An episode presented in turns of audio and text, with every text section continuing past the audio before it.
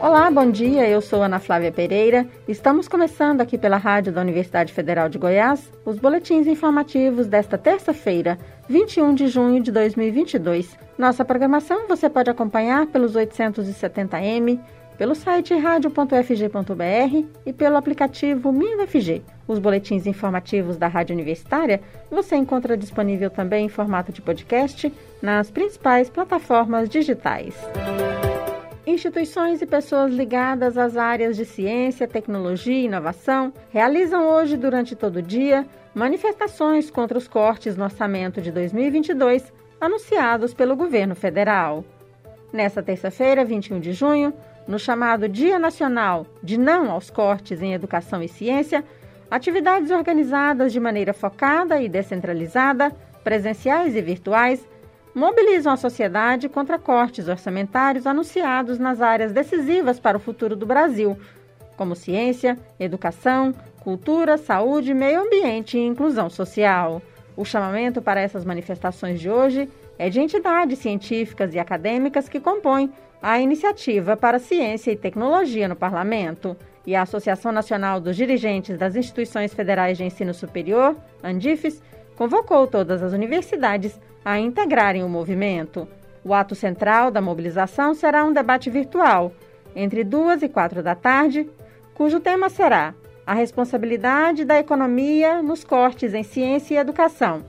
A meta é desenvolver ou subdesenvolver? Amanhã, as mobilizações contra o corte orçamentário determinado pelo governo federal irão prosseguir com a realização de um ato da Frente Parlamentar pela valorização das universidades federais. O movimento pelo desbloqueio do orçamento das universidades federais será a partir das 11 horas da manhã da quarta-feira, 22 de junho, no Salão Nobre da Câmara dos Deputados. Com apoio da Andifes, a manifestação dos parlamentares quer reunir o maior número possível de congressistas em uma ação suprapartidária, visto que os cortes orçamentários atingem todas as universidades federais, com reflexo em todo o país e prejuízos a toda a sociedade. Recentemente, a reitora da Universidade Federal de Goiás, professora Angelita Pereira de Lima, falou à Rádio Universitária sobre os prejuízos dos cortes orçamentários para as instituições federais de ensino superior e da necessidade de toda a sociedade lutar para que mais recursos sejam destinados a estas instituições. Esse bloqueio significa é, sobre um orçamento que já era insuficiente, porque nós já, já temos o passivo do ano passado, né? É um passivo, ou seja, de contas que não foram possíveis serem pagas, porque nós tivemos sucessivos cortes, né, desde 2016 o orçamento reduzido à metade da demanda, da necessidade para o funcionamento pleno. Então, nós temos uma situação é, orçamentária muito grave. A nossa tarefa, então, é uma ação conjunta das instituições, porque nós achamos que esse momento é um momento de fazer uma demonstrar a nossa unidade, mais especificamente chamar tanto a população quanto os nossos congressistas aqui de Goiás para atuarem no, no seguinte sentido: nós precisamos tanto reverter o bloqueio quanto também é, continuar lutando pela é, a recomposição do orçamento. Não basta só reverter o bloqueio. Então, nós temos uma luta árdua. É, felizmente, aqui em Goiás, nós, acho que nós podemos contar com os nossos congressistas, é, estamos fazendo essa articulação, mas precisamos do apoio tanto do governo do Estado quanto dos governos municipais, porque para é, influenciar, vamos dizer assim, nesta conjuntura política, a, a atuação é, junto, a pressão mesmo, né, junto ao governo federal, ao Ministério da Economia, para que realmente se reverta o bloqueio dos recursos. Né? Segundo a reitora da UFG, sem a reversão desses cortes de verbas, a universidade pública se torna inviável. O bloqueio ele inviabiliza, ele é associado aos cortes sucessivos de orçamento nos últimos seis anos, mas especialmente, mais radicalmente, nos últimos quatro, nos inviabiliza é, continuar, principalmente nesse momento em que estamos é, é, retomando as atividades presenciais. É inadmissível o corte orçamentário nos limites de diversas maneiras. A boa notícia é que é, nós estamos atuando nós, instituições de ensino superior, nós estamos articulados, atuando no sentido de fazer com que a gente reconquiste o orçamento deste ano, mas nós não podemos parar nisso. Nós precisamos da suplementação, porque o orçamento deste ano já não seria suficiente para é, darmos conta da nossa existência na presencialidade e com tudo que é planejado. Então, nós vamos dizer o seguinte: devemos continuar muito articulada com as instituições federais, é, e com as outras entidades e, e, as outras esferas de poder, no sentido de que a gente tenha o desbloqueio total e a recomposição, no nosso caso, a partir de uma suplementação, é, no nosso caso aqui da UFG, nós pedimos ao governo federal, ao MEC, uma suplementação de, mais, de 10 milhões, para que nós possamos, de fato, é, dar conta é, de manter a nossa instituição plenamente em funcionamento. Ministério da Educação lançou ontem um programa para oferta de vagas em educação superior por meio do ensino à distância. A iniciativa foi criticada pelo Sindicato Nacional dos Docentes do Ensino Superior, ANDES, que vê nesse chamado Reúne Digital uma proposta de precarização do ensino superior. Vamos conferir na reportagem. Neste ano, em caráter de programa piloto, 10 universidades federais vão disponibilizar 14 cursos EAD de curta duração, de 3 anos, totalizando 5 mil vagas.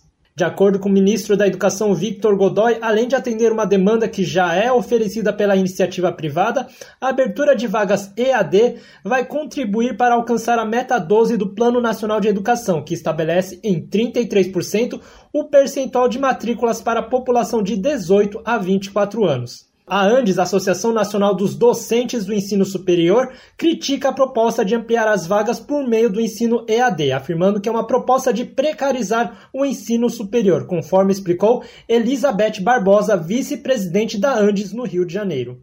E é óbvio que é um ensino mais barato. Então, os cortes né, vão, dar, vão ao encontro exatamente dessa perspectiva de baixo investimento na educação pública. É, então, a gente vê com muita preocupação.